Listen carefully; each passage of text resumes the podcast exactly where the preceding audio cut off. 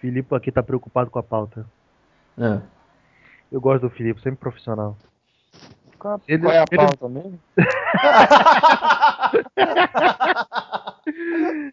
Tá vendo, cara? Um Não, é Filipe. sério, qual é a pauta? Peraí, caralho, eu esqueci de te mandar, não. Foi culpa minha, França. Eu esqueci de te mandar.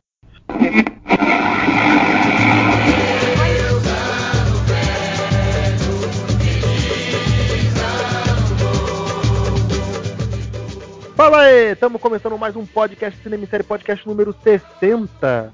E no, pod, no primeiro podcast de 2017, nós vamos falar de 2016. Cinema e Série sempre na vanguarda, né? Vamos falar do melhor e do pior de 2016. Junto comigo, Beto Menezes, estão Rick Barbosa do Cine Top. Fala aí, Rick. Feliz ano novo, cinéfilos. Roberto França. Aí, feliz ano novo. E, diretamente do Almanac Virtual, Felipe Pitanga. Aê, cinema novo.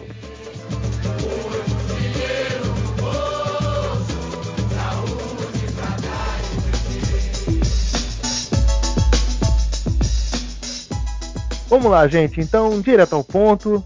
Vamos começar logo de cara, né? O melhor do melhor. O que, que vocês acharam aí do, do o melhor do ano? Vou começar por Felipe Pitanga. Hum, de herói, Deadpool, sem sombra de dúvida. Eu sei que alguns Marvetes vão me bater aqui, Marvetes purista, né? Estúdio Marvel na veia, mas O único Marvel aqui, Deadpool. Marvel aqui é tu, Filipe. Vem cá. Toma na cara. É tão fácil na frente da DC, ainda mais esse ano que toda a DC vai estar nos piores do ano. ano passado, claro. Espero que Mulher Maravilha esse ano 2017 e a Liga, porra, revolucionem. Vamos lá. É, Deadpool, por razões óbvias, foi o escracho que deu certo e desmontou e refez o filme de super-herói. E in- inaugurou algo inédito, né? Que é a censura para maiores de 14, que é uma coisa que eles não, não tinham feito até agora, né? Que bom. Pô, Felipe, cá, tu não acha o meio do Deadpool ali meio. Ele ganha no todo, claro, mas o meio dele ali, tu não acha que tem uma barriguinha? Deixa eu te contar uma coisa sobre essa barriguinha, Beto. Tá cotado pro Oscar de roteiro. Vai ser É mesmo? um esculacho tão grande, cara. É. Vai ser um esculacho tão grande. Se, se um, eh, cara, é a combinação Eu não- da eu não- miséria. Eu não vi os, os pré-indicados, eu só vi os efeitos visuais. Mano, tudo errado. A Marvel esculacha de fazer filme quem vai é a Fox. Usar Stan, Stan Marvel Lee, Bob, vou entrar, Bob ah, Kane. vamos entrar nesse mérito de novo não, Rick. Marvel esculacha não. Todos os filmes da Marvel são iguais, pô. Não, não, não, não, não, não, não, pera, eu tô falando o seguinte, tem, tem, tem 30 filmes da Marvel por ano e quem vai pra premiação é a Fox. Não, mas olha só, é ro- roteiro. Roteiro Deadpool é muito melhor que uma boa Escuta, parte. cacete. Escuta, cacete, a ironia da, da graça da coisa. Não, mas eu concordo com o Rick. É super irônico. É muito irônico. Rob Liefeld, uma coisa criada pelo Rob Liefeld vai pra, É. pra frente, É, cara. mas isso o Deadpool é que tá no também. cinema Tipo- não é o criado pelo Rod, Rob Liefeld, né? Vocês estão ligados? tudo O bem. personagem Mas é o dele. canastra, o canastra dos canastras das HQs, criador, personagem, histórias e tipo super saindo pela vertente de todos os universos. E ele fez um filme revelação do ano e o melhor de tudo, um personagem que já tinha sido estragado em filme anterior, gente. E, Porra. e vamos lembrar- de pinga, com dinheiro de pinga foi feito esse filme. Não, não, vamos lembrar que tem Ryan Reynolds, né? Não, né? Mas, gente, o melhor de tudo, interpretando o mesmo papel que já tinha sido avacalhado no Wolverine Origins. Então, tipo, eles voltaram com o mesmo personagem, com o mesmo ator e conseguiram consertar. Isso, como cinema, é um feito inédito. Consertar um personagem com o mesmo ator, caramba! Agora, se a gente for sair da Seara Super-Heróis, tá? Eu tenho que falar meus três filmes favoritos do ano foram Carol, Carol é o da, é o da Kate Blanchett? Kate Blanchett, Kate Blanchett. Anomalisa. Gente, porra, é só poder dizer uma animação com o melhor filme do ano. O que, que é Anomalisa? Do mesmo roteirista de Brilho Eterno de Uma Mente Sem Mas Lembranças. esses Que filmes foram geralmente é lançados o... em 2015, né? Não, não, Não, não, 2016. saiu no ano passado. Foram lançados em 2016, em janeiro. O Mas é Carol, do- já, o Carol Seis. saiu em 2016? Sim. E o meu terceiro filme para escolher um filme em língua estrangeira é. Tipo, teve muito filme foda, como Na Ventania, Cavalo de Turim. Mas assim, se eu tivesse que escolher um, seria Na Ventania, que é o filme que fez a técnica, para quem não conhece. São todos os atores parados em cena e a câmera se movimenta entre eles, dando movimento à cena. E a cada vez que a câmera se mexe, todo mundo muda de lugar e quando volta, é como se fosse uma fotografia que mudou sem você ver o movimento da mudança. Por isso, quadro vivo é o nome dessa técnica. Tá, tá muito na moda que a Globo tá botando em comercial, em programa, tudo que é artista, tipo quadro vivo, parado e a câmera se movimentando entre eles. Mas no cinema veio com Na Ventania, que é um filme da Eslovênia. Filipe já predizendo o vencedor do Oscar de filme estrangeiro. Né? Não, pior que não. pior que vai ser o filme Tony Erdmann. Lá, Rick Barbosa. É, depois dessa explicação elucidativa do Filipe, é, só me resta falar do que eu acho melhor. Eu, eu concordo com o Filipe que Deadpool foi uma grata surpresa, mas o meu melhor do ano foi Snoopy. Snoopy Pô, é... Sério? Snoopy? Snoopy. É, falou é... tanto falou é. tanto pro saudosismo assim. Não, eu gostei pra caralho, mas colocar como o melhor do ano, pô. Cara, porque eu, eu, ia comentar de Deadpool, mas o Filipe já explanou tudo que eu que, que podia falar sobre ele. E eu tinha que falar que em 2016 o que mais me pegou pelo pé foram as animações, por incrível que pareça. E se eu tenho que falar que de todos os filmes que eu vi no ano, as animações são as coisas que mais me chamaram a atenção, é Zootopia, eu gostei de Pets, eu sei que o Beto não gostou, mas eu gostei de Pets também, mas Snoopy. Cara, Snoopy fala com o coração de uma forma que é lindo, cara. Eu assisti ele esses dias, passou na TV. E ele é tão. Ele não é só de ser uma animação, é um estilo de animação que a gente não vê normalmente, né? Aquele negócio. É uma arte diferente. Não vi há muito tempo, né, cara? Porque a animação hoje é tudo 3D, tá? Tudo é... tal. Tem, tem um 3Dzinho ali, cara, mas eu digo, não, o estilo, o, ele, ele, o traço. Ele, ele, ele, pelo contrário, o Snoopy ele, ele, ele só embeleza o traço original, ele não reinventa. Exatamente. E, ele, e, os personagens, cara, não tem politicamente correto. Eles são os personagens com a cara que o Schultz deu para eles. É, o, o, Charlie Brown daquele jeito bobo e ao mesmo tempo que você adora. Ele é muito bonitinho, ele é muito bem feito, me amarra de uma maneira que fiquei ali entre ele e os Utopia. Os Utopia ele tem o mérito dele por porque eu não esperava a Disney tomando o papel que ela tomou de educadora. E isso é mérito do John Lasseter, que é o diretor novo, que eu acho lindo, eu acho legal. Mas ainda assim é uma animação que ela faz, apesar desse mérito de roteiro, ela é uma animação para mim que é muito legal, mas não chega tanto. Agora Snoopy ela falou com o coração para mim de uma tal forma que para mim é a melhor do ano. Rick, só a gente lembrar de acreditar que, porra, foi porque esvaziaram a Pixar, né? Realmente, Zootopia é foda, mas porque a Pixar foi toda pra Disney, né? Ah, sim, é bom lembrar. O John Lasseter era da Pixar, né? Ele pois é. Ele levou toda a alma da Pixar junto com ele pra animação da, da Disney. Então as animações da Disney que, você, que a gente vê hoje são muito melhores, porque as animações da Disney estavam decaindo bastante. Só que a minha tristeza é que com isso eles decaíram a Pixar mesmo, né? a galera boa ficou todo indo pra Disney. Ah, é, a... porque o, o Bom Dinossauro. Cacete. Bom dinossauro. Cara, fraquinho, fraquinho, fraquinho. Ainda bem que a Pixar no meio do ano soltou o, o Procurando Dory. É triste de você ver que a, que a Pixar ficou reduzida à sala de despacho. Não, a Pixar virou sequência. Só faz agora filme bom de sequência. Eu digo assim, ela virou a malhação, ela é a formação dos artistas que vão aí depois e para Disney. Nesse ponto eu fiquei.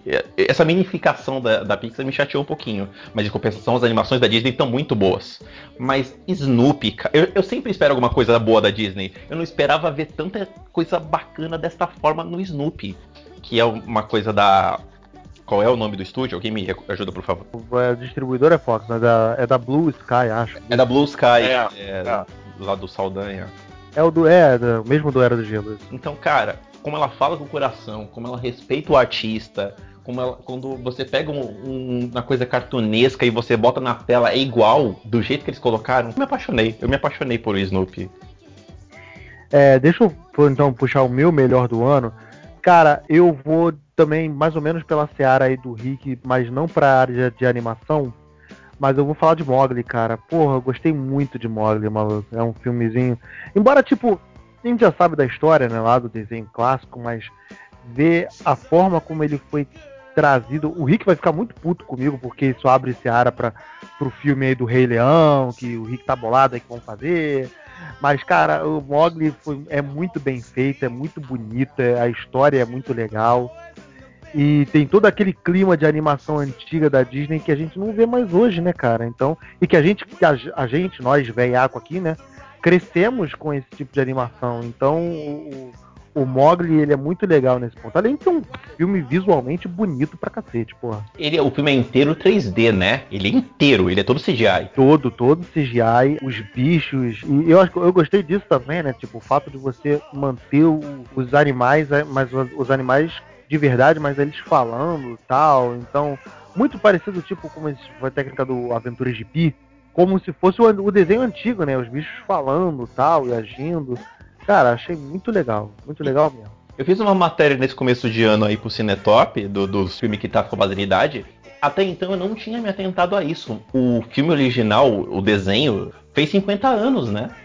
É, o desenho do Mogli é antigaço, cara. Acho que é dos anos 60. É, ele acabou de, ele, ele faz 60 anos esse ano. Quer dizer, não foi acaso, foi oportuno terem lançado em 2016. Então esse é um que eu gostei muito. França, vai querer puxar algum? De, de super-heróis, eu acho que eu tô com o Filipe, acho que o Deadpool foi o mais divertido e acho que o melhor também. É, eu não falei de super-heróis, mas eu vou com vocês também, eu vou com o Deadpool, até porque nenhum desses dos, dos grandes assim chamou minha atenção, não. Foi muito bom, eu também acho. E mas o que eu gostei mais de assistir nem é desse ano, né, que foi o Oito Odiados. Não, conta, pô, é 2016. Foi, foi. Estreou na primeira semana de janeiro. É, é no Brasil. É, Brasil. logo abrindo, abrindo 2016. Acho que foi, foi para mim foi o melhor, assim, que eu assisti esse ano. E só pra constar, isso tá na minha lista de não vi, não tô com pressa de ver. Então... Não, Beto, mas vai te surpreender. Eu, eu gostei muito da escolha dele, eu também adoro esse filme.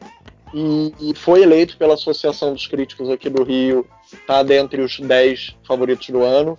Eu concordo. Muito bom. Ele realmente foi muito bom.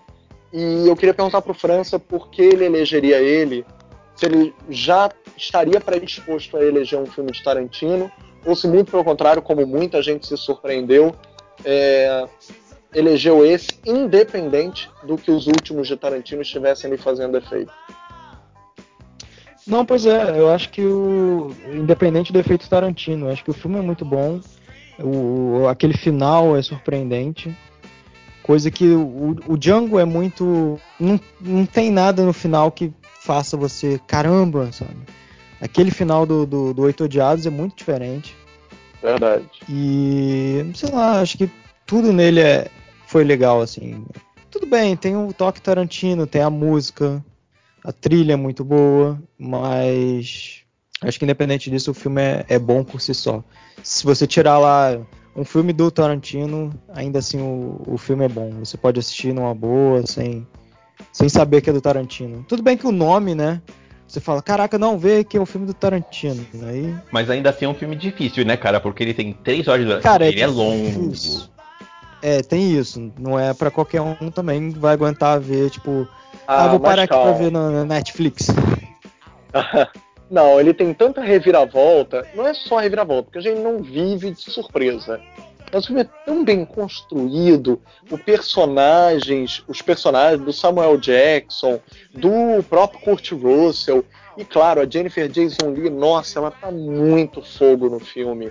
E Sim, tipo, a forma como o personagem dela vai aceitando ser humilhado, espancado, batido e tudo mais, você tá pensando, porra, Peraí, eu não tô entendendo. Essa é a única mulher no elenco e ela tá levando soco na cara, estão quebrando os dentes dela, estão quebrando o nariz dela. Tarantino não foi um pouquinho longe demais, não. E aí você entende os porquês que ela durante é todo o tempo ela é tava apanhando, né? dominando a cena. Porra, é foda demais. Não, é isso. maravilhoso, é maravilhoso, cara. Nossa, aquela hora que ela canta no. Que ela canta e faz uma coisa, né? Eu não quero falar pra quem não viu. Pô, é sensacional. Ela foi indicada, né, o Filipe? Ela foi indicada a vários prêmios. Primeiro, cara, quem devia ser indicado, que é o meu personagem favorito, é o Samuel Jackson. Porque ele tá cretino. É, ele é cretino num nível nesse filme. Ele tem uma história, para quem não viu, eu não vou contar, mas ele, é a melhor. Que ele tem uma história que ele é um negro desertor depois da guerra civil americana e ninguém toca nele porque ele tem a história de ser o cara de quem o, o presidente mandou uma carta com uma amizade. E a história é fenomenal depois do filme. Você falou que o filme é difícil de, de assistir, assim, não é para qualquer um, eu também acho, mas eu acho ele mais fácil de ver do que o Bastardos Inglórios, por exemplo. Eu acho mais tranquilo de assistir. Eu, eu, vou, eu, eu não curto Bastardos Inglórios. Tentei ver, não, não me apeteceu. Eu amo, né? Pô. O meu preferido do Tarantino. É, e tem uma coisa, o Os Oito Odiados ele fez uma justiça histórica, que é o senhor Ennio Morricone, deus Ah, da sim. música, finalmente ganhar um Oscar que ele não tinha. Verdade. E olha, eu só queria corrigir uma imprecisão. Mas o Jennifer Jason Lee conseguiu sim ser indicada ao Oscar de coadjuvante por oito odiados. Ela perdeu pra, pra Vikander, né? Ela perdeu pra Alicia Vikander, é. Que foi injusto, porque a Vikander, na verdade, não devia ter sido indicada coadjuvante. Que ela é a atriz principal do Garota, Garota de Dinamarquesa. Ah, não vamos voltar nisso. Não vamos começar, não vamos voltar pro choro. Posso só fazer uma menção honrosa rápida? Claro. Nenhum de nós falou nenhum brasileiro, e foi um dos anos de maiores prêmios de filmes lá fora no estrangeiro. Que Horas Ela Volta já tinha sido mega premiado no ano anterior, mas esse ano, Aquários, até agora está sendo eleito um dos melhores filmes do ano em todas as listas do mundo inteiro. E não vai, Só né? não foi indicado ao Oscar porque a- os, é, os nossos nosso comitê que pré-seleciona sabotou o filme. O filme é fogo, o filme é ótimo, o filme é o máximo. E sim, seja você de esquerda na política brasileira, seja você de direita na política brasileira, dá para aproveitar muitíssimo bem o filme, independente da sua crença política. E ainda por cima, se você for político e for ver o filme posado, o filme consegue perfeitamente ser um raio-x do momento histórico que nós estamos passando. E ainda mais o final do filme, que também é surpreendente. Eu não posso falar, senão é um spoiler, mas tem a ver com o câncer que a personagem teve. A frase final do filme que é maravilhosa. Eu prefiro dar um câncer do que ter um câncer. E a política brasileira anda bem isso mesmo. Tipo, o brasileiro tá cansado. Eu gostei da, da lembrança do Filipe dos filmes nacionais. Até porque, honestamente, eu quase não acompanhei cinema e não sobrou muito de tempo de cinema nacional para acompanhar. Sabe por quê, Beto? Porque os filmes nacionais que são bons só são reconhecidos no Brasil depois que alguém premiou eles lá fora. Que horas ela volta? Eu, eu, tipo, eu acho ele muito legal, eu gostei muito dele. Mas ele não é aquele filme que puta que pariu. Ele é um filme bom, é um filme que você se apega aos personagens. E ele só foi passado aqui porque ganhou Sundance. Ele só passou aqui muito depois que elogiaram lá fora. Ganhou Sundance em Berlim. Isso. festivais internacionais. Exatamente. É um filme que passou aqui, tipo, um, quase dois anos depois, por causa da repercussão que ele teve lá fora, pra gerar mídia lá Sim. aqui dentro do filme. Porque a gente só, só tá acostumado com o mesmo tipo de filme comercial que se vende pra cá. O Filipe acabou me passando aí o Aquarius como um dos melhores filmes nacionais. O Aquarius tá na minha lista do não vi, mas eu quero ver. Mas é engraçado o Felipe ter falado de de cinema nacional, porque o cinema nacional tentou coisas diferentes esse ano, né? Eu- Uhum. Bastante. Terror, gente. Cinema Eu- nacional foi pra terror. aquele terror do, do Bruno Gagliasso, não foi? Muitos até, não foi só esse, não. Tem um que abriu no Netflix aqui agora que eu tava afim de ver com o Caio Blay e com a Carolina Dickman. Esse não é terror, é o Entre Nós, se eu não me engano. Isso, entre nós, mas ele é meio suspense, né? Que Meio. bom. É, porque eles têm um segredo do passado que eles enterram, como se fosse cápsula do tempo. É Pô, bem interessante. Eu queria ver ter visto esse filme na época e não vi. e Vou aproveitar que ele tá na Netflix e vou correr atrás dele. Então, teve aquele. Depois, quando você falar do não vi, mas queria ver, nessa categoria a gente volta a falar de cinema brasileiro pra gente dar dica aí pro pessoal. One,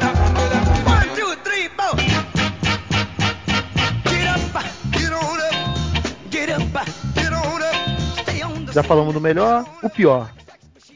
Roberto França. Ah, Esquadrão Suicida, vai. Eu já falei demais no podcast sobre ele, não tem mais nada pra falar desse filme, não. Mas foi o pior do, foi o pior do ano. Tem 60 minutos de podcast e a gente falando mal dele, deixa quieto, né? Mas Vocês chegaram a É. ver a versão estendida? Não vi, não quero ver. Não, tô doido pra ver, tô doido pra ver. Cara, eu admito, eu tô sem coragem de ver, cara.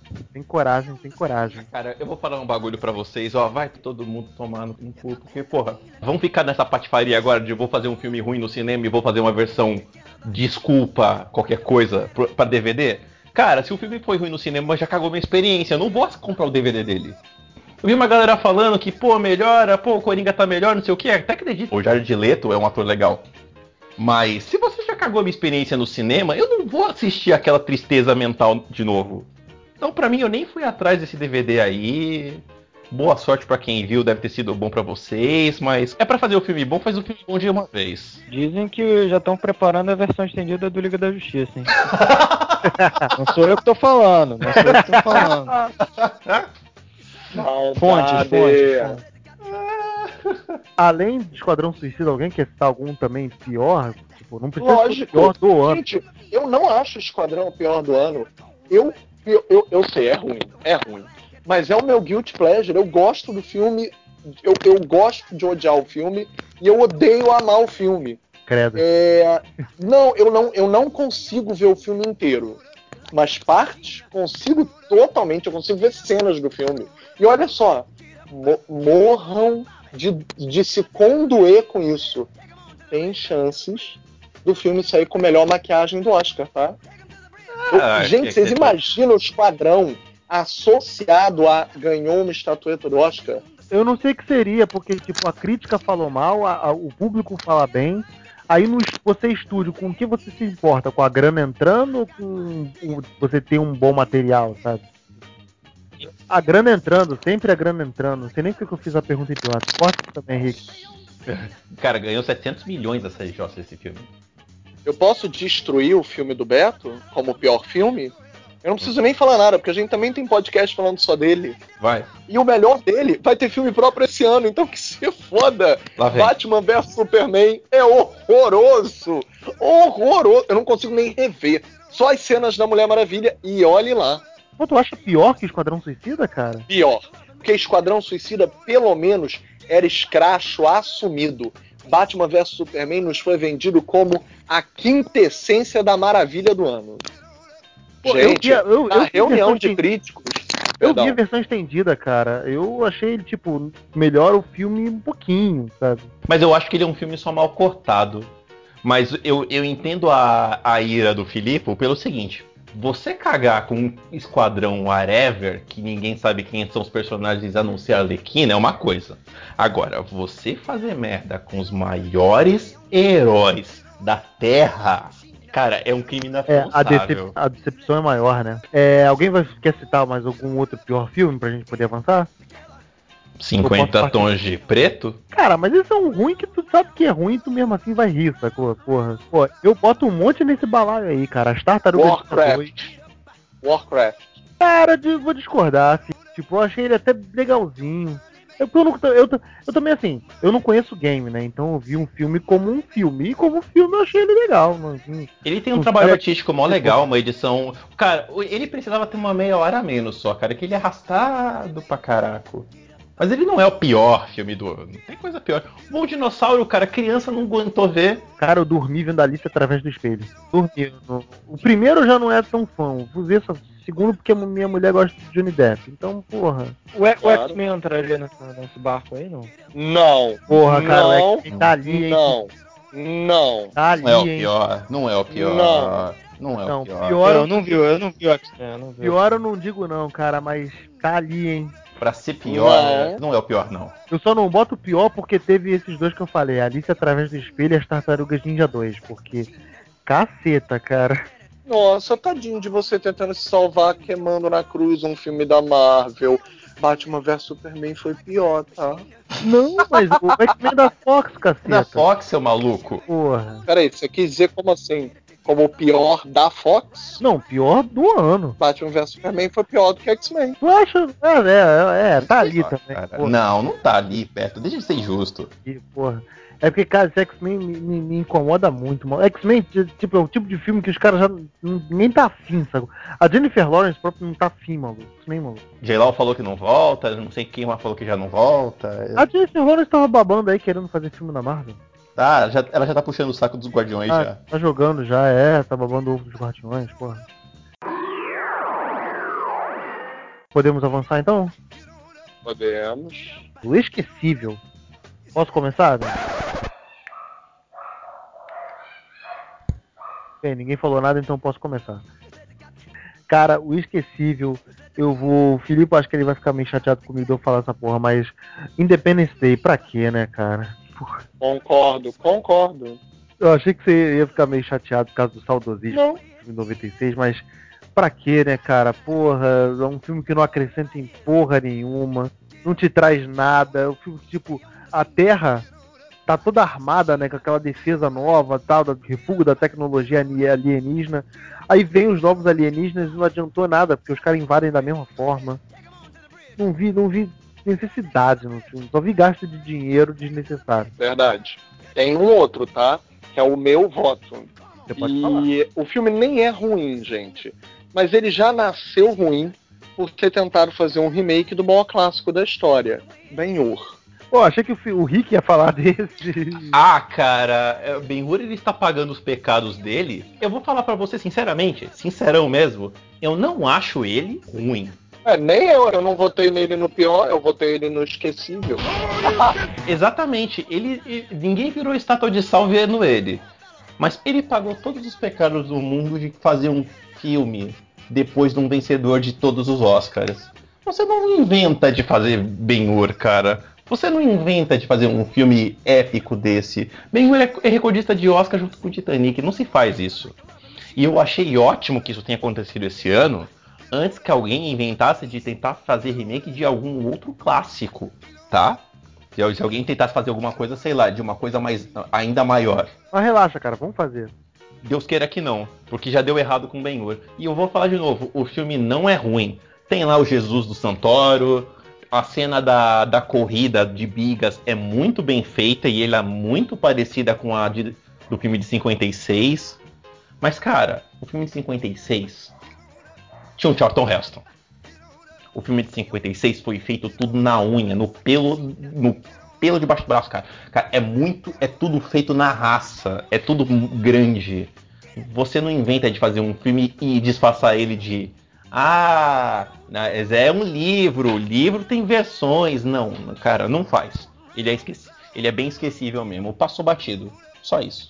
2017 tem Alien, né? Vamos esperar que eles não estraguem de novo a franquia. França, vai querer falar algum? Cara, não, provavelmente eu esqueci o filme que.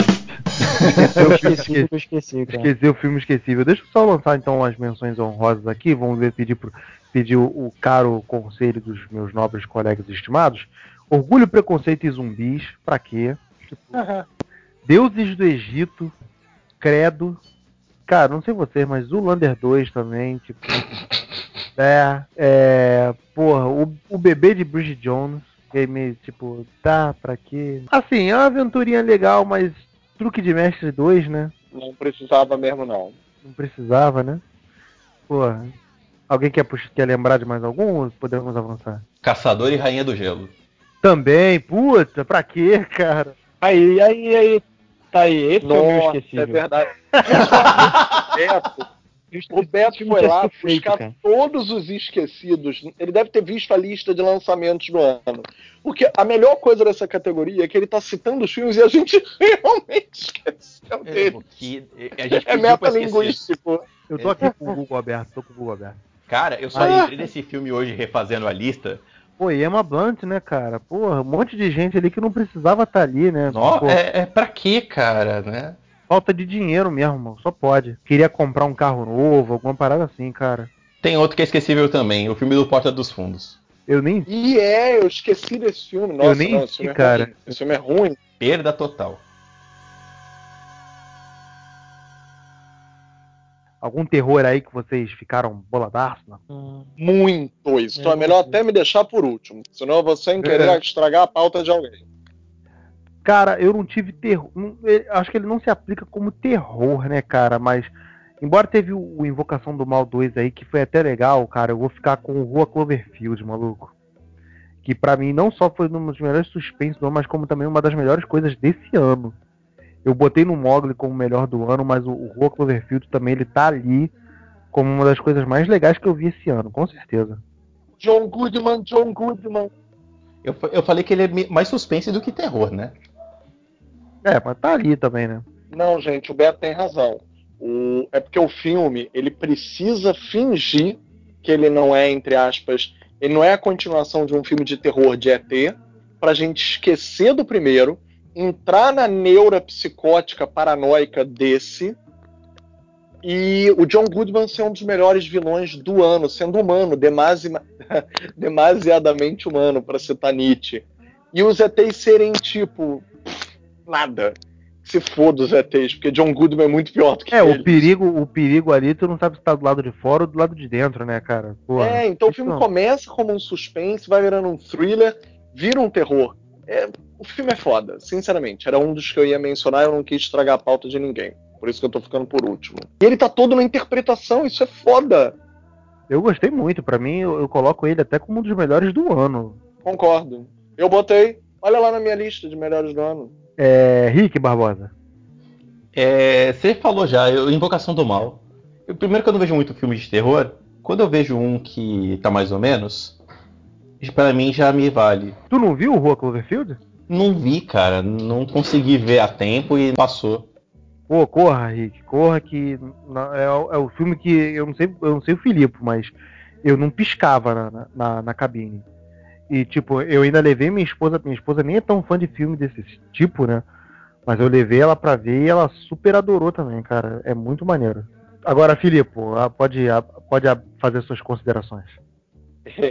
em primeiro lugar, um dos meus filmes do ano é, tá na minha lista de melhores e cai na mesma categoria do Rua Cloverfield, que não só é bem dirigido, é bem atuado, como é bem dirigido. Isso ajuda o terror, ajuda o suspense, ter uma boa câmera, bons enquadramentos, boa direção de arte, que é o fenômeno cult do ano, A Bruxa. A Bruxa é um filme muito foda. Ele é mega artístico, ele é mega psicológico, ele brinca com o feminismo, que também é um dos temas do ano. Ele brinca com a cultura de feitiçaria de bruxas Vika, né? É, ele, tipo, o que, que ele não faz? E ele faz um trabalho de voz sensacional. Os, os sons, a voz, a floresta. Agora, tirando a bruxa, o outro filme também que eu digo foda, que é também no mesmo gênero que o Rua Cloverfield, é O Homem nas Trevas. Que não é um filme de terror, ele é muito mais de suspense. Pô, cara, eu eu- ia eu falar vi- dele. Eu vi, mas eu não achei do cara- essa coisa do- toda. O cara cego? Cara, é porque ele é um filme É, de, do é o do cara cego. É um filme de suspense. Ele foi vendido como de terror e não deveria ter sido vendido assim. E ele é tão bem dirigido, gente. Se eu pudesse dizer pra vocês, tipo, vocês sabem que eu dou aula de cinema na IC. Então, tipo assim, a gente quando tá falando de filme, quando a gente tá se divertindo, tudo mais, etc. A gente não fica, a gente não para pra dizer, porra, esse filme me divertiu porque ele tem um traveling do cacete, ou porque ele usa zenital, que é a câmera de cima pra baixo, ou porque ele usa um contra-plongé, câmera de baixo pra cima, ou porque ele chega e faz, caralho, um super close. Gente, ele tem todas as técnicas do mundo bem utilizadas e de maneira diegética com a história. Tipo, a câmera não tá ali só por virtuosismo, pra dizer, nossa, olha como eu sou foda, eu sei dirigir. Não, a cena que o garoto fica preso na janela de vidro, que é o teto, tipo clarabóia, e a câmera vai de cima pra baixo, né, em zenital, é, para o garoto cair do vidro, para o cego ouvir o barulho do vidro quebrando, tudo é utilizado de maneira diegética, dentro do meio. Os travelings são usados para você não saber o que está dentro de- do campo de visão do cego, ou se o cego está dentro do campo de audição do espectador. Tipo, o que você está ouvindo, o cego também está ouvindo. Eu, eu não posso descrever o quanto esse filme me dá orgasmos múltiplos de direção. E toda, eu, eu dei mil deveres de casa em cima desse, desse filme para os alunos, porque ele é tão bom assim, em termos de direção. Eu, eu, eu não comprei a motivação do vilão, tal. Eu achei. Mas eu gostei muito do- da tensão dele. É um filme extremamente tenso. Pra caramba, sabe?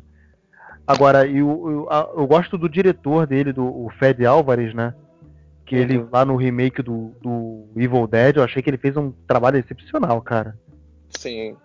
Eu não, gosto, ele dirige muito bem. eu mas gosto muito dessa que- versão dele do Morte Demônio. Sabe o que, que eu gosto da motivação do que você tá falando? É que todos os personagens são ruins. Todos eles são dúbios. Você não sabe por quem torcer. Você fica com pena do velho no início, você fica com pena deles depois, e depois você não fica com pena de ninguém, porque todos eles são escrotos. Eu torci pro, pro, pro moleque, o, o moleque que era mais. Sim, porque ele acaba sendo bonzinho, né? É. Gente, mas eu adoro a dubialidade moral do filme. Nossa, que filme exitoso. Agora, pra citar filme brasileiro, gente, mate-me, por favor. Vocês têm que ver esse filme. Nossa, Tá mate-me, por gente- favor. Tá no streaming porque a gente não vai falar nome de marca, não. Não tem patrocínio aqui nesse negócio. Agora que o Felipe já não, falou não, tudo, não, não tem pra eu- baixar. Não tem pra baixar. Não, é tudo streaming. É streaming aí. Quem quiser falar o nome, paga nós. Só a gente não pode. Gente, Só a gente não, O não filme, inclusive, ele ganhou o prêmio especial de melhor atuação para todo o elenco de mulheres do filme. Todas as meninas ganharam, dividiram o prêmio de melhor atuação no Festival de Veneza, que foi um festival muito bom para o cinema brasileiro, porque Boi Neon também ganhou lá. Ganhou o melhor Quem filme. tem- Quem tem, esse, quem tem nesse filme de elenco? Qual? Matme ou Boi Matme. Neon? Batman. O Matme você não vai reconhecer, porque todo mundo ali foi revelado ali. Hoje, metade do elenco tá em novela da Globo. O Boi Neon eu sei que é o do, é o do Casarré, né? o do Juliano Juliano. Casarré, é. Que, aliás, tem uma cena lindíssima dele transando, fazendo amor lá com uma grávida. Ah, que Que, gente, que que era é boi, aquilo? maluco. Não, não, gra... não, mas tem uma cena hilária dele masturbando um cavalo, porque o espermatozoide do cavalo vale muito. Eles querem ficar ricos com o espermatozoide. É hilária a cena deles masturbando o cavalo. Produção, isso vai pro corte final? Vai, vai. Tá dentro do Ué, contexto. senão as pessoas não vão ver nem boi neon nem mate-me, por favor. Crianças e os jovens que ouvem esse programa podem ficar chocados, né? Ah, o pastor liberou, pô.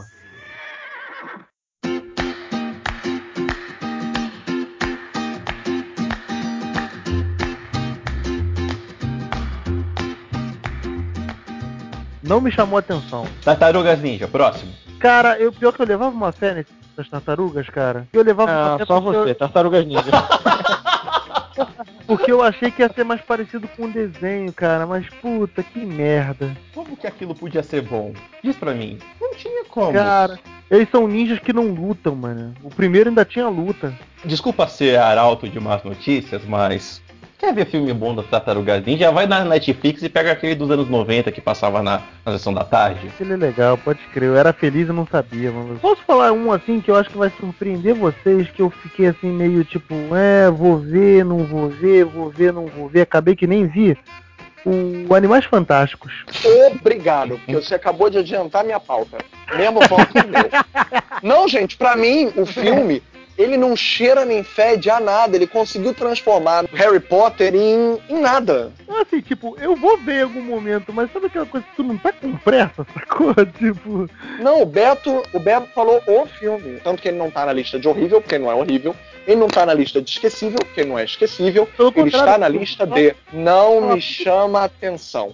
Sabe por quê? Eu sei elencar as minhas, minhas justificativas de maneira rápida. Em primeiro lugar, o Ed Redmayne está interpretando exatamente os mesmos cacoetes que ele já tinha feito em Teoria de Tudo, em Garota Dinamarquesa, e o pior, aquele não tem justificativa pra estar torto, tortinho. Aí ele parece que é um retardado mental, porque parece que ele está interpretando um adolescente de 14 anos com 30 anos de idade na cara. E parece que eles fizeram isso dizendo assim, para o preparador de elenco: olha só, quem vai ver são as crianças que adoram Harry Potter e cresceram com Harry Potter, tá? Então a gente não pode ter um protagonista adulto, a gente tem que fingir que você é aborrecente. Será que você pode infantilizar um pouquinho mais a sua atuação? Gente, eu não consigo nem comprar o par romântico dele com uma atriz que eu adoro, que é a Catherine Waterston, e que tá um nada interpretando aquela personagem. A personagem dela é contrária a todas as resoluções do filme. Ela é antipática pra Dedel, sem carisma. Olha que eu adoro atriz. A única coisa pra mim que se salva no filme é o gordinho Ah, e a gordinho irmã é da. Waterston, que é o casal principal. Só a única coisa que se salvam. Porque o filme não, che- o filme não tem uma cena memorável. A única coisa que é memorável, entre aspas, é uma coisa que estraga o filme. Que é o. Ah, a gente pode spoiler? Que é o que, que o. Colin, que é quem o Colin Farrell realmente é. Tipo, é o blondor mais caro da história e a melhor atuação do Johnny Depp. Porque, gente, eu nunca vi o Johnny Depp tão bem maquiado de Colin Farrell o filme inteiro. Maldade do caraco, velho. Eu vou até. eu- agora, agora eu fiquei curioso pra ver. Ah. Tipo, essa explicação toda. Gente, o personagem do Colin Farrell é ótimo. No filme inteiro você fica assim, nossa, se ele continuar nas, outras, nas próximas continuações, ele tá bem nesse papel. Aí na última cena ele se transforma no Johnny Depp. Aí você chega e diz, nossa, pra quê? Ai, meu Deus. Volta pro Colin Farrell, volta. E o Johnny Depp tá inchado, gente. Parece que ele tá cheio de botox. Com aquele preenchimento facial. Ele tá Garanto gordo. que, ele, te garanto que ele gravou correndo saindo do churrasco. Tava enchendo a cara churrasco. Cara, tu tem que vir pra cá gravar. Ele, puta que pariu, tem que gravar. Aí foi lá gravar. Garanto. Tipo, tipo o Ezra Miller quando fez aquela cena do Flash no, no filme do Batman vs Superman. Pô, o Ezra Miller nesse filme tá legal. Agora, caralho, quem teve a ideia imbecil num filme de criança de fazer Ed Redmayne ter uma cena de acasalamento com um rinoceronte? Sim. Sendo que o Ed Redmayne, entre aspas, é a fêmea pro rinoceronte. Ah, vamos convir, as crianças não vão conseguir passar da masturbação do cavalo. Então o que que é falar e acasalar com o rinoceronte? Eu senti a decepção do França daqui, maluco. Caraca, esse podcast vai, ter mais, vai ser mais 18, né? Eu só vi o França baixinho na ligação dele. Nossa. Da- Sacanagem, Meu Deus, mano? nossa, já cara. foi pelo Colin Farrell tá no filme. Já começou errado, né? E pior ainda, substituiu o chato do Colin Farrell pelo chato do, do Johnny Depp, mano. Puta, é quase trocar seis por meia dúzia, cara. A gente tá tudo velho aqui. Esse filme não é pra gente. Esse filme não é pra, pra Ah, essa galera. cara, é, tá, tá, tá. Não- É um argumento Não é! falho, Não mas é. é um argumento meio falho, mas tá valendo ainda. Assim, porque acasalar com o rinoceronte é pra criança mesmo. Esse filme é pra é, molecada que cresceu lendo livro, que cresceu vendo o filme, é pra fazer um, fazer um spin-off aí só é, caça-níquel. Essa garotada já tá com o quê? Com uns 20 anos. Mas eu tô falando, não é mais criança, não tem mais criança. Não, mas eu digo assim, é só aquele deleite pra memória, pra nostalgia da, ah, de quem assiste. sim, sim. Porque o Harry Potter fez 15 anos o primeiro filme ano passado. Pô, Rick, se tu for tomar esse argumento teu, nada da indústria do, do entretenimento é pra gente. A gente já tem mais de 30 anos. Não, mas a gente é velho mesmo, eu tô assumindo meu papel de velho na Não, sociedade. tudo bem, cara, mas, pô, se você tomando esse argumento, eu nem vou mais pro cinema, porque, porra, nada é pra gente, porra. Ah, Beto, eu quero discordar de você. A gente tem mais de 30 anos, nenhum filme é pra gente, Mercenários é pra gente. Mercenários é, é feito pra gente. Pois é. Outro não me chamou a atenção. A lenda do Tarzan. Pô, tu tava amarradão em ver esse filme. Eu tava, né, pô, porque eu achei que fosse ter uma coisa mais Greystoke, assim, mas aí depois eu vi os trailers e não. Eu ainda, eu ainda cheguei a ver um pouquinho dele, mas, tipo, nem vi todo. Tá, já não vou falar mais dele, não esperava nada e foi bom, tá? Mas tu, tu gostou dele? Eu gostei, não tava esperando nada dele. Tava naquele mês que só tinha Esquadrão Suicida. Depois de você ver Esquadrão Suicida, tudo pra você é ótimo. É, talvez tenha sido esse efeito.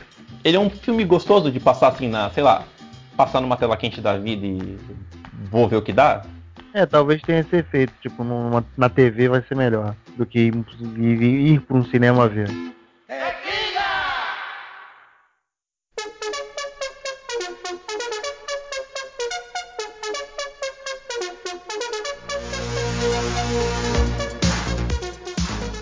Próxima categoria, não vi, mas quero ver. Agora eu vou falar o Animais Fantásticos, né? Depois da explicação do Filipe, eu quero ver Animais Fantásticos. Você quer ver o Ed, o Ed transando com um rinoceronte? Uhum, quero. Tá bom. Tá bom. E eu ia falar as animações de Cubo e Tartaruga Vermelha que eu ainda não havia visto pra poder me preparar pro Oscar. Só que eu vi. E eu amei, as duas são lindas demais. Nossa, coisas lindas. Cubo eu tô Tartaruga falar... Vermelha foi distribuído pelo estúdio Ghibli e Cubo. Gente, que animação diferente. E a técnica é muito bonita de stop motion. Eu ouvi falar bem pra Mas- caramba de Cubo. assim. Não, é muito lindo. E, tipo, é, é Kurosawa, é Yasujiro Ozu, grandes diretores japoneses, vertidos para um universo que funciona para as crianças, que funciona para os adultos. E eu amei a cena final nos créditos, que mostra como a equipe fez o stop motion. E o legal é que a equipe é passada assim rapidinho. A equipe parece que ela própria está sendo animada em stop motion. Mas eu vou ser obrigado a usar séries como recurso, se vocês me permitirem.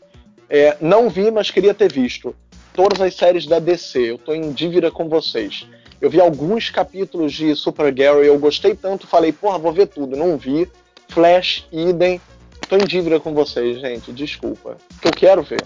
Mas se a eu gente fiquei for tão entrar nesse lance de série, aí eu vou ficar até amanhã falando. Tá, me tão, permite ter alguma brecha, né? Porque de cinema eu vejo tudo, né, gente? eu fiquei tão decepcionado com o crossover das séries. Não, não, sim, Porra. sim. Fiquei tão decepcionado com a in- com a Eu te invasão. falei, cara. Porra, foi tão merda, cara. Foi tão mais ou menos. Tipo, não foi merda, merda, mas foi tão mais ou menos. E podia ser um bagulho tão legal, porra. Podia ser tipo o, o tapa na. O tapa de luva de pelica no cinema. Luva de pelica já foi na temporada anterior. Essa vez ia ser pé na porta e soco na cara mesmo do cinema. Porra, os caras deram um puta mole. Esse de tristeza mesmo, cara. É, não vi, mas eu quero ver. Vou citar aqui, um, vou queimar a pauta do França, que eu vou falar, acho que o mesmo que ele vai falar. E o Felipe vai me matar por, por eu não ter visto até agora, que é a chegada. São dois. Desculpa. Desculpa, eu errei. Pô, eu quero muito ver, maluco, mas não, não consegui ver na época do cinema. Vou esperar chegar aí no, no, no Netflix ou locadora, sei lá. Porra, quero muito ver. Muito lindo, gente. Muito lindo. Não vou falar nada para não spoiler. Vocês não viram, o público que tá ouvindo o podcast provavelmente também não deve ter visto, porque até que é relativamente recente. Vejam, vejam muito. Uma das melhores atuações da Amy Adams. E quem não quer ver pensando, ah, vai ser filme de ET, não gosta de filme de ET, sei lá. Sei lá, né? pode ser que o público não queira. Gente, não vai por aí. O filme é outra, outra questão, outra história. Tanto que a protagonista é linguista. É, o filme é meio que uma adaptação da Torre de Babel. Fala sobre como é que a Terra lidaria se houvesse uma chegada né, extraterrestre aqui. Como é que nós lidaríamos com os governos de todos os países? Países que não se falam, não se tratam. Irã, China, Estados Unidos, México, Uruguai, é, Vietnã. Como é que eles lidariam uns com os outros se forçados a isso? É muito mais sobre comunicação. Lindo, lindo, lindo, lindo. França, quer falar algum? Cara, você. Não, você falou, eu nem ia falar a chegada não, nem tinha pensado nesse. Eu não vi o Mogli, eu queria ver o Mogli. Mas depois que o Opa, Felipe caralho. falou aí do cubo, eu acho que eu vou, vou botar o cubo, cara. O cubo eu já tava afim de ver, e o que o Felipe falou aí, agora fiquei muito afim de ver. O, cu- o cubo eu, eu também vou, vou dar uma atenção quando tiver disponível. Não tava tão no clima assim de ver, mas vou dar uma atenção quando tiver disponível sim. Vou com vocês também. O Mogli eu tava curioso já há muito tempo, eu acabei vendo então quando tive a chance e não me decepcionei nem um pouco, muito legal. Até com a dublagem mesmo, muito assim. Eu não, eu não gosto quando eles botam atores que não são dubladores pra dublar filme, então é, fiquei meio preocupado com isso, mas não, a dublagem super passa batido, tá, pelo contrário, tá até muito bem, feita, bem feita. Então, o Mogli é um filme que vale muito pra mim. Eu posso citar um fora da curva aí. Dois, na verdade, tá? Um nacional e um internacional. Eu não vi, mas eu quero ver A Rainha de Katwe, que é o filme lá com a Lupita Nyong'o, por- simplesmente porque é a Lupita Nyong'o e é um filme da Disney, é uma historinha, uma história real e, puta, a Lupita Nyong'o manda bem pra caramba, né? Obrigado por lembrar, Rick, eu também não vi esse. Também tô doido pra ver. E sabe por quem ele foi dirigido? É o novo filme da Mira Nair, não é? Da É Indiana. o Mira Nair. Foi a Mira Nair que dirigiu, hein? É. Verdade. E o segundo que eu tô em débito e eu tô me rasgando aqui que eu não vi ainda é o da Elis. Ah, eu não, eu não tenho esse apego dos cantores nacionais, não. O único que eu tinha que eu fui ver foi o Cazuza. Aí eu, eu curti pra caramba o filme do Cazuza. Não tenho apego e vi e gostei, foi o Dois Filhos de Francisco. Que na verdade nem é a história do Zezé de Camargo Luciano, né? É a história do pai, da família deles, né? Não, não, cara. Se fosse um, um outro caso, talvez não me interessasse tanto. É que eu realmente gosto muito de Elis. Eu gosto muito mesmo. Não, então, É. acho que você parte já com esse apego emocional. Tipo, você Ah, é uma experiência diferente. você já, você já, já tem uma predisposição a ver. Mas também tem uma predisposição a não gostar, né? É, é, você já parte com senso crítico maior. Ah, né? eu acho que É. que história de cantor, cara, sei lá, acho que não. Eu não sei, Filipe viu? Eu não carrego essas coisas, coisa, não. Sei lá, quando você gosta muito, cara, a gente vai meio crítico um pouquinho, né? Acho que é diferente É, de livro, né, cara? Porque livro é uma coisa mais fechada. Tipo, a história do cantor, não. A história do cantor é passiva de, de interpretação, cara. Pô, Não quis atrapalhar, desculpa, só vi, vi sim. Gostei bem. É, tem alguns poréns no filme sim, mas pra mim eles não tiram o brilho da Elis. Mas pra muitos fãs dela tirou, tá? Mas a Andrea Horta tá interpretando muito bem ela. Mesmo que ela esteja dublando Elis, ninguém cantaria Elis, né? Mas ela tá dublando muito bem. Ela cantou em cena, é só porque não é a voz dela que foi gravada. Mas você vê as veias dela saltando, a É, respiração. O Cazuza foi a mesma coisa, não certinho. foi? Foi. Do Cazuza também é o Cazuza que canta, não é o Daniel. Mas eu acho isso legal, cara. Até porque, tipo, dá credibilidade ao filme, né? Porra. É, mas é que Elis ninguém seria maluco de inventar de cantar, né? Não, acho que não tem nem, não tem nem porquê de não fazer isso. É o filme da, da Elis, né, porra? Então não tem porquê eu vou botar a garota cantando quando você pode usar o áudio da Elis. E eu gosto pra caramba da Andrea Horta. Eu acho, gosto, gosto muito dela.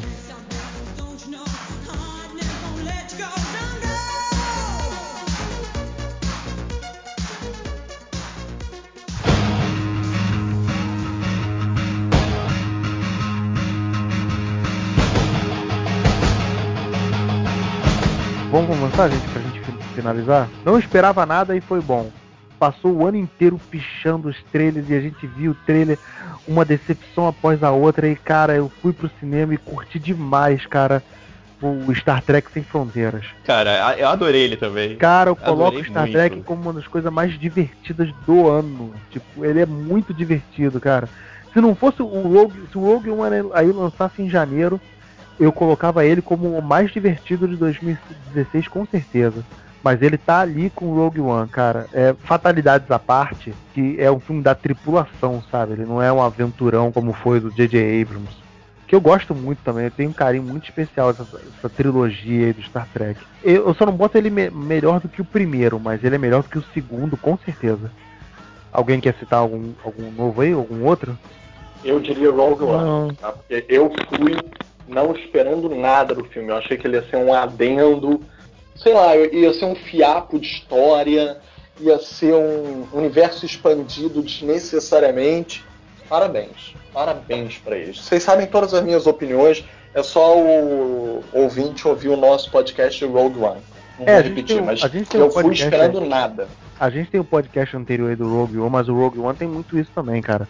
O fanservice que ele te dá é, é, é muito legal. é, faz valer o filme, né? Além do o, o filme tem, ter o seu mérito próprio. Eu achei de cara que ele já ia ser bom, sabe? Mas eu não tava preparado pra aquilo. Posso cair o nível um pouquinho? Pode, Rick? Pode. Vocês já falaram de filmes ótimos, que é Star Trek e Rogue One? Eu vou cair o nível, mas ele continua sendo bom, tá? Casamento Grego 2. E depois falando do Waterworld? Depois. Eu queria ter visto, mas eu não vi. Cara, ele é tão despretensioso, tão bobinho, tão inocente que é legal. É legal pra caraca. Eu fui lá ver ele, é engraçadinho, faz o papel dele. Eu não, eu não esperava absolutamente nada, eu fui porque a Josi queria ver muito ele. Por causa do primeiro, lógico, né? Memória afetiva, que é, é engraçado, é divertidinho. A, a minha esposa também vai tá nessa, tipo, porque ela gosta muito do primeiro. Cara, e ele é bem legal. Ele é bem gostosinho. É um filme gostosinho de ver. Define se tivesse uma categoria aí, filme gostosinho, é ele. Filipe, França, querem falar? Algum, algum? Não, não tem nenhum filme gostosinho né, que eu tenha pensado. Né. Não, o problema é que eu tava. Os filmes que eu vi, eu tava com uma expectativa alta, assim. O próprio Doutor Estranho, que eu posso dizer que. Ok, foi uma surpresa, mas eu tava com uma expectativa pra ele. Então. O Doutor Estranho até poderia estar nessa lista, mas como ele tem o mesmo padrão de filme Marvel, pra mim ele vale pelo, pelo elenco. Eu precisa não posso, colocar ele, É. não posso colocar ele na categoria eu não esperava nada, porque eu gosto muito do Cumberbatch. Então já, já começou com pontos filme pra mim. Filipe. Eu já falei, gente, Rogue One.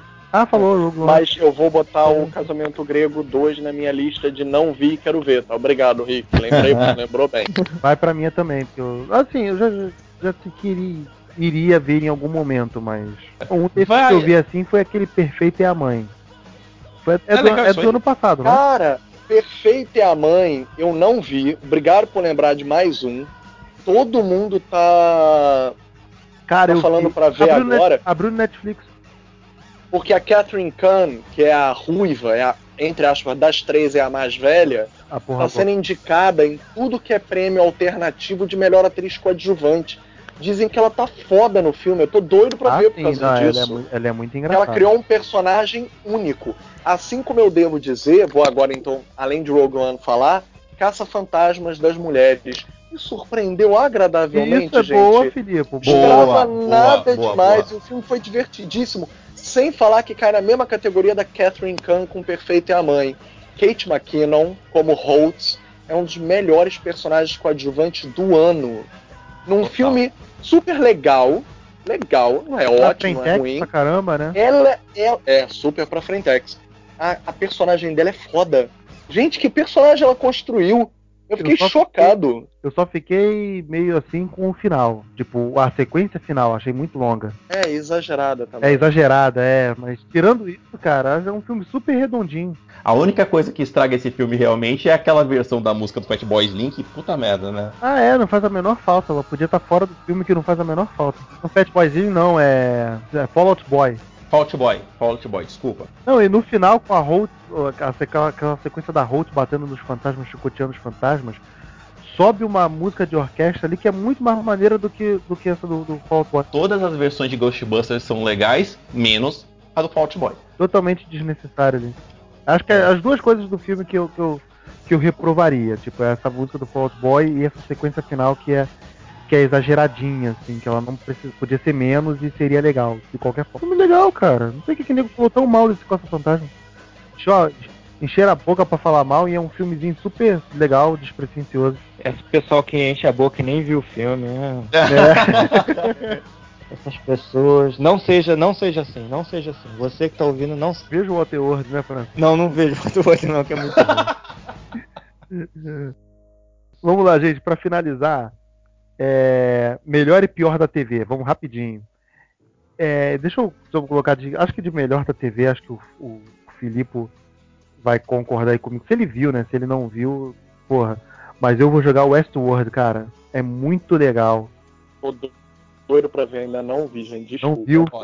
Cara. Westworld é, é, é absurdo o que eles fizeram com, a, com o filme do, do, do Michael Crichton, né? E, e expandir a ideia de, do, do- da, dos robôs ganhando autoconsciência, né? E é toda a ideia da administração do parque, toda coisa, cara, é, é de um primor absurdo. É muito legal. E o tanto e o Anthony Hopkins também na série, tipo, eleva a série absurdamente.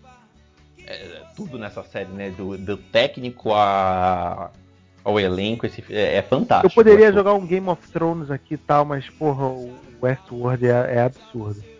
Ou até a série do Exorcista, que eu também gostei pra caramba, mas eu vou ficar com o Westworld. Alguém quer levantar alguma, alguma série, alguma coisa legal que viu? O retorno de Black Mirror, comprado pelo Netflix. Obrigado. Cara, eu não vi Principalmente o episódio 4, San Junipero. Vejam. Todo Melhor episódio na episódio. face da história. Isso sem falar que o episódio só tem música foda. Ouçam, tem a lista no Spotify. É só botar San Junipero no Spotify. Só tem música. Nossa senhora! E o episódio é o que melhor fala de surpresas, do avanço da tecnologia, de maneira criativa, com os questionamentos morais que eles ligam com a tecnologia. Você nunca vai esperar o desafio tecnológico desse episódio. Nunca que você vai adivinhar o que, que ele é. É, teve a volta da, da Gilmore Girls aí também foi legalzinho pra caramba, eu gostei. França, quer, fala- quer falar de alguma? Viu alguma? Cara, de melhor eu não. Acho que não. Tô muito desatualizado pra dizer, mas de pior, cara, que, que foi o especial de Natal de Doctor Who. Putz, grilo. Caralho. Porra, Steve Moffat, vai escrever o Sherlock, vai, Que cara. tristeza. Vai embora. É a única série que o Fran só vê, né?